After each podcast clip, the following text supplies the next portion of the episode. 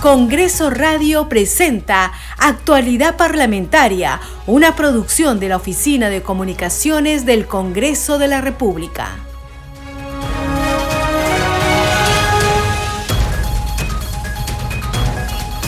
¿Cómo están amigos? Muy buenos días, bienvenidos. Empezamos Actualidad Parlamentaria. Hoy es miércoles 19 de octubre del 2022. Les acompaña en la conducción Perla Villanueva, en los controles Franco Roldán. De inmediato vamos con los titulares de la presente jornada informativa. El Pleno del Congreso sesionará hoy a partir de las 3 de la tarde para elegir al defensor del pueblo. La representación nacional también ha sido convocada para sesionar este jueves 20 a las 9 de la mañana y el viernes 21 para interpelar al canciller de la República, César Landa. El presidente del Congreso, José William Zapata, confirmó que el Parlamento Nacional presentó ante el Tribunal Constitucional una ampliación de demanda en la que solicita la interpretación del artículo 117 de la Constitución. En declaraciones a los periodistas, el titular del Parlamento señaló que se busca que el Congreso pueda tener la libertad de hacer lo que es de su competencia. La comisión permanente otorgó 15 días hábiles para que la subcomisión de acusaciones constitucionales investigue y realice el informe final respecto al extremo procedente de las denuncias constitucionales 284 y 286 contra el congresista Freddy Díaz Monago.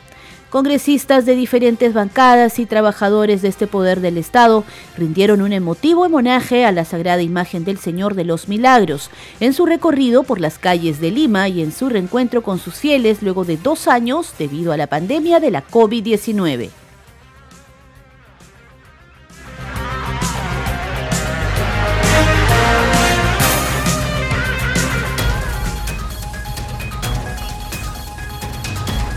Vamos de inmediato con el desarrollo de las noticias. Les contamos que el Pleno del Congreso sesionará hoy a partir de las 3 de la tarde. Según la agenda, será para elegir al defensor del pueblo. La representación nacional también ha sido convocada para sesionar este jueves 20 de octubre y el viernes 21 de octubre, en este último día, será para interpelar al canciller de la República, César Landa. Vamos ahora con información de la Comisión Permanente. Con 30 votos a favor, la Comisión Permanente otorgó 15 días hábiles para que la Subcomisión de Acusaciones Constitucionales investigue y realice el informe final respecto al extremo procedente de las denuncias constitucionales 284 y 286 contra el congresista Freddy Díaz Monagua. Escuchemos parte de lo que fue el momento de la votación en esta sesión. Siguiente tema, se va a dar cuenta del informe de calificación remitido por la Subcomisión de Acusaciones Constitucionales que declara procedente un extremo e improcedente otro respecto a la denuncia constitucional número 284 y procedente la denuncia constitucional con número 286 acumuladas. Señor relator de lectura. Denuncias constitucionales 284 y 286 acumuladas. Formulada la primera por la congresista Patricia Rosa Chirino Venegas y la segunda por los congresistas George Edward Malagatrillo, Flor Aide Pablo Medina, Yorel Kira Alcarraz Agüero, Adriana Josefina Tudela Gutiérrez, Susel Ana María Paredes Piqué y Ruth Luque Ibarra, sobre la que se declara procedente la denuncia constitucional 284 contra el congresista Freddy Ronald Díaz Monago por presunta, presunta infracción constitucional de los artículos 38 y 39 de la Constitución Política del Perú e improcedente en el extremo de la probable comisión de los delitos de violación sexual y violación de personas en estado de inconsciencia o en la imposibilidad de resistir. En aplicación del primer y segundo párrafo del inciso D del artículo 89 del reglamento del Congreso, la presidencia propone otorgar un plazo de hasta 15 días hábiles para, que la subcomisión de acusaciones constitucionales realice la investigación y presente su informe final respecto al extremo procedente de la denuncia constitucional 284 y de la denuncia constitucional 286. Votación nominal, señor relator. Señores congresistas, Moyano Delgado, Moyano Delgado sí, Calle Lobatón, Sí. Calle Lobatón sí, Muñante Barrios, Sí. Muñante Barrios sí, Guerra García Campos, Guerra García Campos sí, Juárez Gallegos, Es a favor. Juárez Gallegos sí, Resultados de la votación. Han votado a favor 30 congresistas, ninguno en contra y tampoco han habido abstenciones. En consecuencia, se acuerda conceder un plazo de 15 días hábiles a la subcomisión. Asimismo, de conformidad con el inciso C del artículo 89 del reglamento del Congreso de la República, pasa al archivo el extremo que declara la improcedencia de la denuncia constitucional número 284. Continuamos en otras noticias. Congresistas de diferentes bancadas y trabajadores de ese poder del Estado rindieron un emotivo homenaje a la sagrada imagen del Señor de los Milagros en su recorrido por las calles de Lima y en su reencuentro con sus fieles luego de dos años debido a la pandemia de la COVID-19. Acompañado de sus miles de devotos, la Sagrada Imagen del Cristo de Pachacamilla hizo un alto en su recorrido para recibir el homenaje en esta ocasión eh, de parte del Congreso en el frontis de la Iglesia Nuestra Señora de la Concepción en el cruce de las avenidas Abancay y el Girón Guayaga. Vamos a escuchar parte de las palabras del presidente del Congreso, José William Zapata, en este homenaje al Señor de los Milagros. Señor de los milagros, han pasado dos años difíciles que han puesto a prueba nuestra fe. Ver de nuevo tu imagen en las calles acompañado de tu pueblo devoto nos llena de inmensa esperanza. La pandemia nos golpeó, pero supimos encontrar la fuerza para superar las adversidades y lo logramos. Ahora pasamos momentos difíciles, pero con tu ayuda sabremos salir de ellos. Te pedimos fortaleza y fe para mantener la esperanza. Rogamos por tu bendición, Señor de los milagros. Ilumina y ayuda a nuestro pueblo peruano para alcanzar juntos el desarrollo y el bienestar del Perú. ¡Viva el Señor de los milagros! ¡Viva! ¡Viva el Perú!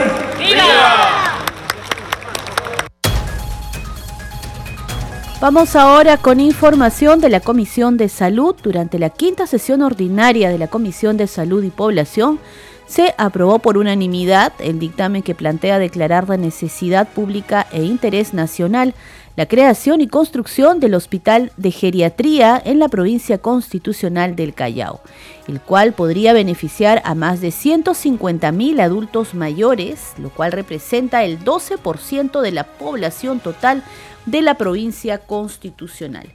En otro momento de la sesión, la parlamentaria Lady Camones Soriano de Alianza para el Progreso expuso el proyecto de ley que promueve la vacunación contra el virus de papiloma humano en niñas y adolescentes, el cual genera el cáncer de cuello uterino. Escuchemos parte de la sustentación de la parlamentaria Lady Camones eh, presentes aquí en esta Comisión de Salud para sustentar el proyecto de ley, que es la ley eh, o el proyecto de ley para promover la vacunación contra el virus del papiloma humano en niñas y adolescentes. El objeto de este proyecto de ley es ampliar la, co- la cobertura de vacunación contra el virus del papiloma humano en niñas y adolescentes del Perú a través de campañas de inmunización a nivel nacional que permitan, ante todo, el cierre de estas brechas de la vacunación contra este virus. Las campañas de vacunación se suspendieron, como todos sabemos, por la inmovilización obligatoria debido a la emergencia sanitaria que vivimos el año 2020 por el COVID-19. Los establecimientos de salud tuvieron que priorizar la atención a todas las personas que estuvieron ah, infectadas por el coronavirus, tanto en el 2020 como en el año 2021. Y esto impidió eh, que se diera la prioridad que este, este tema tan importante debiera tener. Las dosis aplicadas a niñas y adolescentes del país disminuyeron a menos de la mitad durante la época de la pandemia que azotó a nuestro país en el año 2020, recomponiéndose de alguna manera en el año 2021. Ahí las cifras son eh, bastante evidentes. ¿Cuánto han disminuido? Departamento de Amazonas el 49%, en Apurímac el 43%. Es,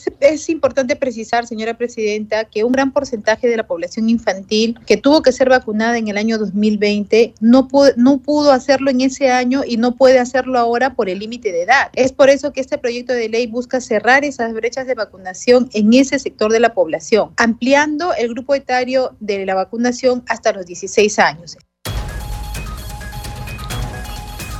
Continuamos en actualidad parlamentaria a través de Congreso Radio. El presidente del Congreso de la República, José William Zapata, confirmó en la víspera que el Parlamento Nacional presentó ante el Tribunal Constitucional una ampliación de demanda en la que solicita la interpretación del artículo 117 de la Constitución Política del Perú. En declaraciones a la prensa, el titular del Parlamento dijo que lo que se busca es que el Congreso pueda tener la libertad de hacer lo que es de su competencia. Escuchemos sus declaraciones. Sí, ya eso fue presentado y hay una ampliación que se ha enviado al día de ayer, pero ya hace una semana que nosotros eh, presentamos este, ese documento. ¿Cómo ve este panorama? ¿Qué se busca? Bueno, lo que nosotros buscamos es que otros poderes del Estado no puedan tener injerencia sobre lo, sobre lo, que es competencia exclusiva del Congreso de la República. Son tareas que le corresponden al Congreso y obviamente el Congreso tiene que hacerlas. ¿no? Esto está en medio de esta ya causal de vacancia, podríamos decirlo, contra el presidente Castillo. No, todo tiene que ver con, una, con cuestiones de competencia. ¿no? Es, es, por ahí va. ¿Qué ha planteado, por ejemplo, la defensa del presidente Pedro Castillo para que se anule la denuncia que ha, presentado la fiscal de la Nación ante el Congreso de la República. ¿Cómo observa usted esta, esta Bueno, y yo, yo creo que este es un asunto que tiene que atender la Fiscalía de, de, la Nación.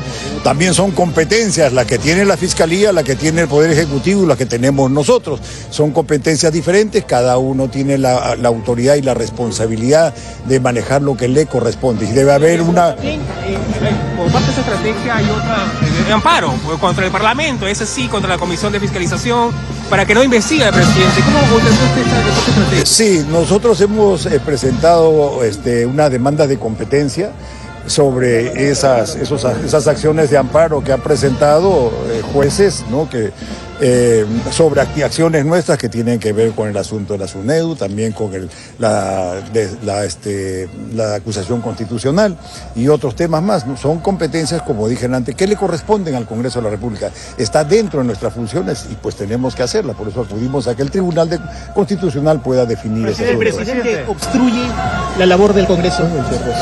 Eh, yo creo que el presidente está en una situación de defenderse y dentro de ello obstruye algunas actividades que, tenemos que hacer. En lo que nos corresponde a, a, nosotros en el Congreso, nosotros vamos a llevar lo que corresponde conforme lo desarrolle la subcomisión de acusaciones constitucionales. Yo espero que no haya ningún tipo de obstáculo que pueda presentar él, que pueda hacernos llegar el presidente al respecto.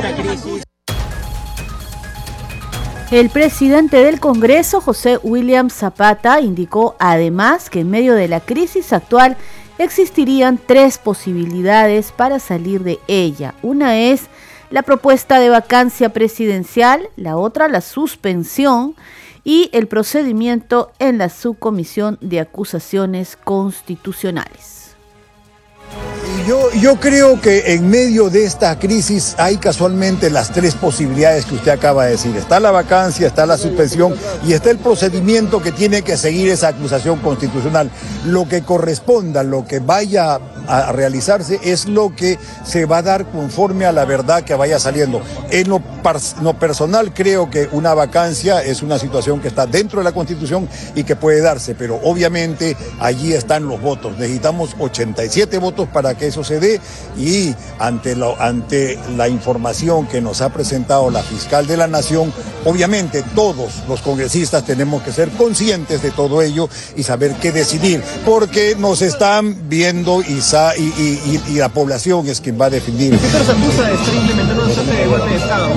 No, No, no, no, no, estamos implementando para nada. El Congreso hace su tarea solamente y esa tarea es la que le corresponde constitucionalmente hacer. ¿Cuál sería, para que la población pueda entender un poco el detalle, cuál sería el objetivo principal de presentar al Tribunal Constitucional esta interpretación del 117? ¿Cuál sería el objetivo principal? Primero, que el Congreso pueda tener la libertad de hacer lo que es de su competencia, o sea, desarrollar lo que le corresponde que haga.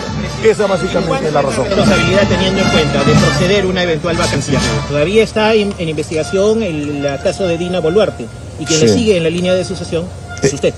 Bueno, eh, constitucionalmente al presidente le sigue la primera vicepresidenta, eso es constitucionalmente. Pero ya hay un proceso también que se está realizando. Sí, hay un proceso que está, eh, es un proceso que se está realizando y que está en manos también de la subcomisión de acusaciones constitucionales y vamos a ver cómo se desarrolla eso. Bueno, yo, yo no me voy a adelantar a lo que vaya a suceder. Primero, veamos este asunto por asunto y que cada uno vaya decantando y que se desarrolle como corresponde.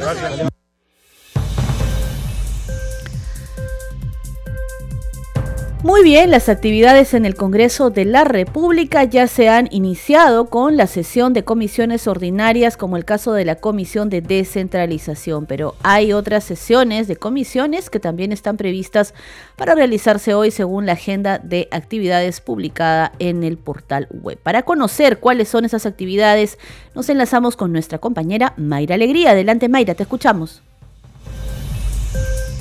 Buenos días, Perla. La agenda prevista del Congreso de la República inicia en breve con la Comisión de Economía, que tiene como invitados al ministro de Economía y Finanzas, Kurt Burneo, y al ministro de Salud, Jorge López, para tratar sobre el proyecto de ley que busca actualizar el bono de reconocimiento a los aportantes de la ONP.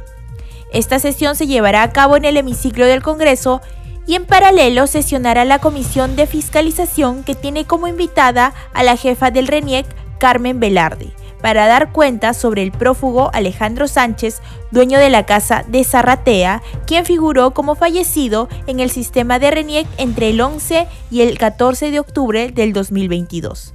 Esta sesión será en el hemiciclo Raúl Porras Barrenechea. Asimismo, a las 10 de la mañana se realizará la ceremonia de reconocimiento a docentes, organizado por la Comisión Especial Multipartidaria de Protección a la Infancia, en el contexto de la emergencia sanitaria y será en el anfiteatro José Abelardo Quiñones. Además, a las 11 de la mañana se llevará a cabo la Junta de Portavoces y será en la sala Miguel Grau. Y para finalizar, a las 3 de la tarde iniciará la sesión del Pleno del Congreso, donde uno de los temas en agenda es la elección del Defensor del Pueblo. Estas son algunas de las actividades previstas en el Congreso de la República. Volvemos contigo, Perla. Muy bien, Mayra, gracias por la información. Solamente destacar, como tú bien lo has señalado, que a las 11 de la mañana sesionará la Junta de Portavoces y esto previo a lo que será la sesión plenaria que está prevista de iniciarse a partir de las 3 de la tarde y según la agenda, como lo hemos informado también ya, pues se tiene previsto continuar o seguir con la elección del defensor del pueblo. Vamos a continuar con más noticias en actualidad parlamentaria. La Comisión de Inclusión Social y Personas con Discapacidad recogió las demandas de la población, entre ellas la solicitud de mejoras presupuestales para los programas sociales, como por ejemplo el vaso de leche.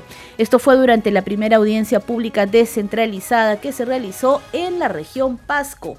Representantes del programa del vaso de leche aprovecharon esta oportunidad para demandar un aumento del presupuesto para este servicio, teniendo en cuenta que la región Pasco es un departamento minero y que su población, en particular los niños, tienen que estar bien nutridos porque están expuestos a la toxicidad de los metales. En tanto, en la Comisión de Constitución, el congresista Hernando Guerra García adelantó que se volverá a invitar a una próxima sesión a los titulares de la Oficina Nacional de Procesos Electorales OMPE y del Jurado Nacional de Elecciones, quienes habían sido citados en la víspera para que informen respecto de la aplicación de la ley que modifica la ley de organizaciones políticas para establecer criterios de proporcionalidad en la aplicación de sanciones a candidatos por no informar sobre los gastos e ingresos efectuados durante la campaña y conductas prohibidas en propaganda electoral. Escuchemos al presidente de la Comisión de Constitución, Hernando Guerra García. Señores congresistas, quiero decirles que vamos a reiterar la citación a los funcionarios del Jurado Nacional de Elecciones y de la OMPE. Eh, en el segundo caso, ni siquiera eh, ha enviado una opinión. Si no, en su defecto, vamos a solicitar las facultades necesarias que la Constitución y el reglamento nos flanquean y si es necesario, plantearemos los apremios correspondientes para que vengan acá de grado o fuerza porque al Congreso se lo respeta. Y, cualquier funcionario no puede, por tres oportunidades, por más que diga que tiene que hacer algo, faltarle respeto a esta comisión y a este Congreso. Una hora, 40 minutos, lo tiene uno. Sobre todo cuando se tratan de asuntos de sus órganos en los que ellos están trabajando. En la Comisión de Constitución se debatió además y luego se aprobó el predictamen recaído en el proyecto de ley que propone la ley que modifica el artículo 61 de la ley del impuesto general a las ventas en el impuesto selectivo al consumo.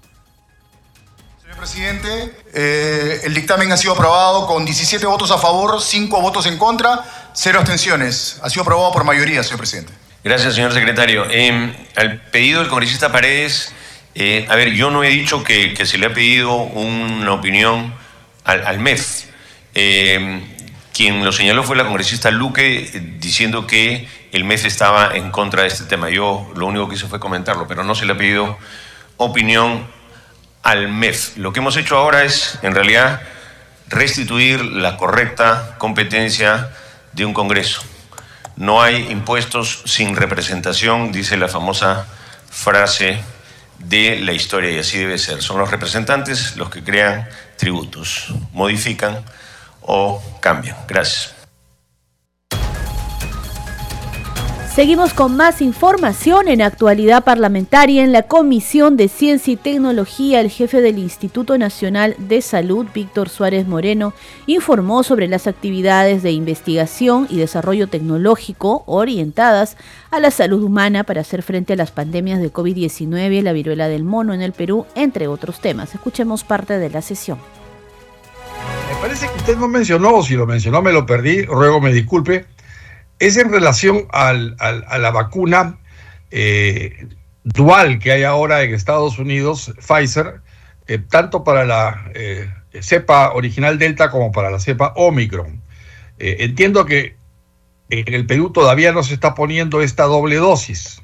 No, doble dosis, no, perdón, sino esta vacuna para doble, para doble cepa. y si tiene usted algún eh, alguna, alguna información respecto a si se está corriendo pruebas de validación de, este, de esta eh, vacuna. Y el tercer punto, la tercera pregunta tiene que ver con su eh, última parte, que era la de la planta de producción de vacunas, ¿no? ¿Por qué necesitamos una comisión multisectorial para esto? Si el INS tiene todo el personal calificado para tomar decisiones y hacer proyecciones del caso. O sea, estas comisiones multisectoriales a mí realmente me, erizan los pelos porque no funcionan y ponen gente que no sabe del tema. Lo que sucede es que en el caso del, virus, del SARS-CoV-2, cuando ocurre la enfermedad hay un alto pico de carga viral, eh, sobre todo en los días previos al inicio de la enfermedad y en los días subsiguientes, en los primeros días. Y luego ese pico de carga viral cae. Esto es importante porque la capacidad de detección de las pruebas depende mucho de esa cantidad de virus. Entonces, en los primeros días que hay mucha carga viral, una prueba antigénica es muy útil, ¿no? Y sobre todo porque no, va a diagnosticar en el momento, por decir. Pero a medida que transcurran los días, tres, cuatro días, la, la carga viral cae y la prueba antigénica pierde su sensibilidad. Entonces, lo que hemos eh, identificado y hemos puesto en la norma es que en los primeros tres días se utiliza preferentemente la prueba antigénica y pasados esos tres días se utiliza preferentemente una prueba molecular para mejorar la sensibilidad en cuanto al diagnóstico. Sobre la planta de vacunas, eh, esta iniciativa es de una magnitud tal y de requiere una inversión tal que escapa este, a, lo que nosotros solo como INS o incluso como Ministerio de Salud pudiéramos hacer, ¿no? La inversión es bastante grande, la rentabilidad es dudosa, como mencionaba el, congresista Bustamante.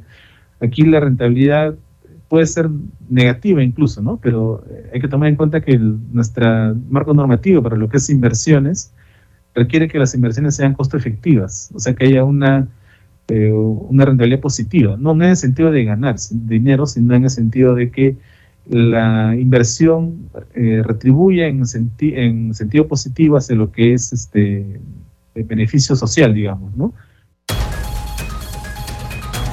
En actualidad parlamentaria vamos ahora a escuchar parte de la sesión de la Comisión de Comercio Exterior y Turismo que ya se encuentra sesionando a esta hora. Interviene la parlamentaria Katy Ugarte. Escuchemos.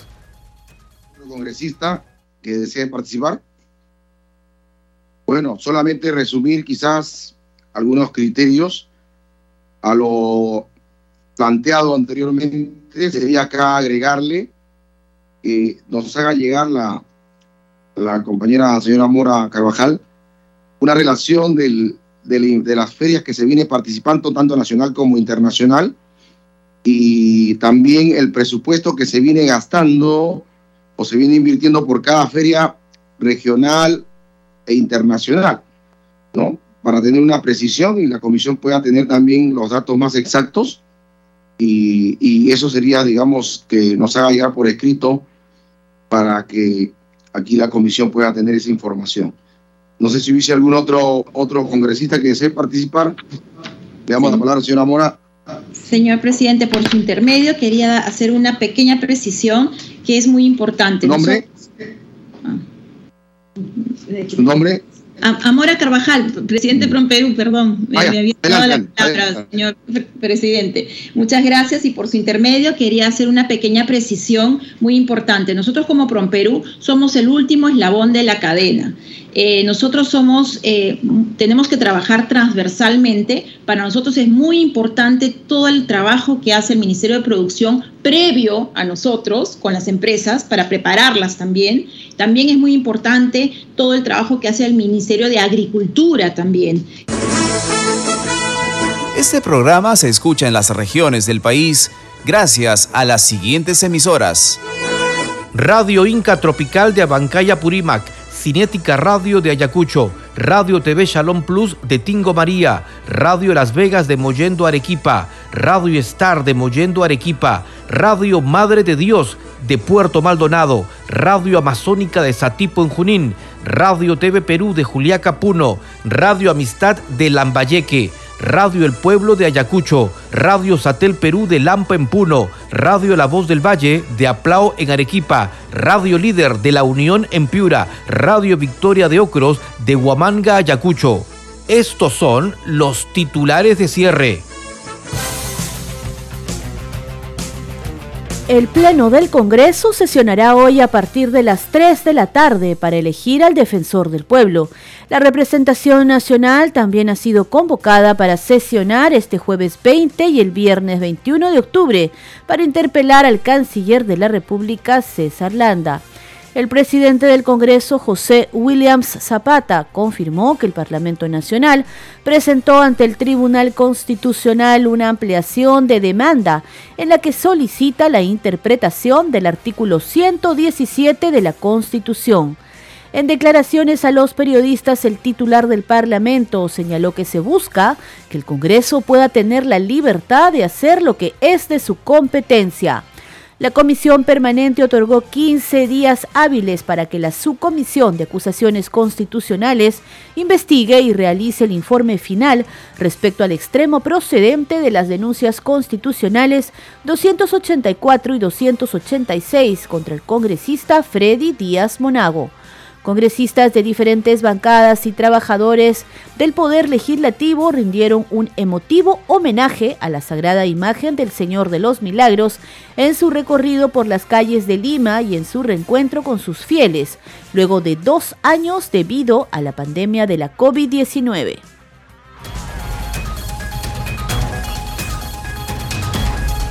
Hasta aquí llegamos con las noticias en actualidad parlamentaria. Muchas gracias por su compañía. Les acompañó en la conducción Perla Villanueva, en los controles Franco Roldán. Que tengan un buen día. Nos reencontramos mañana a la misma hora.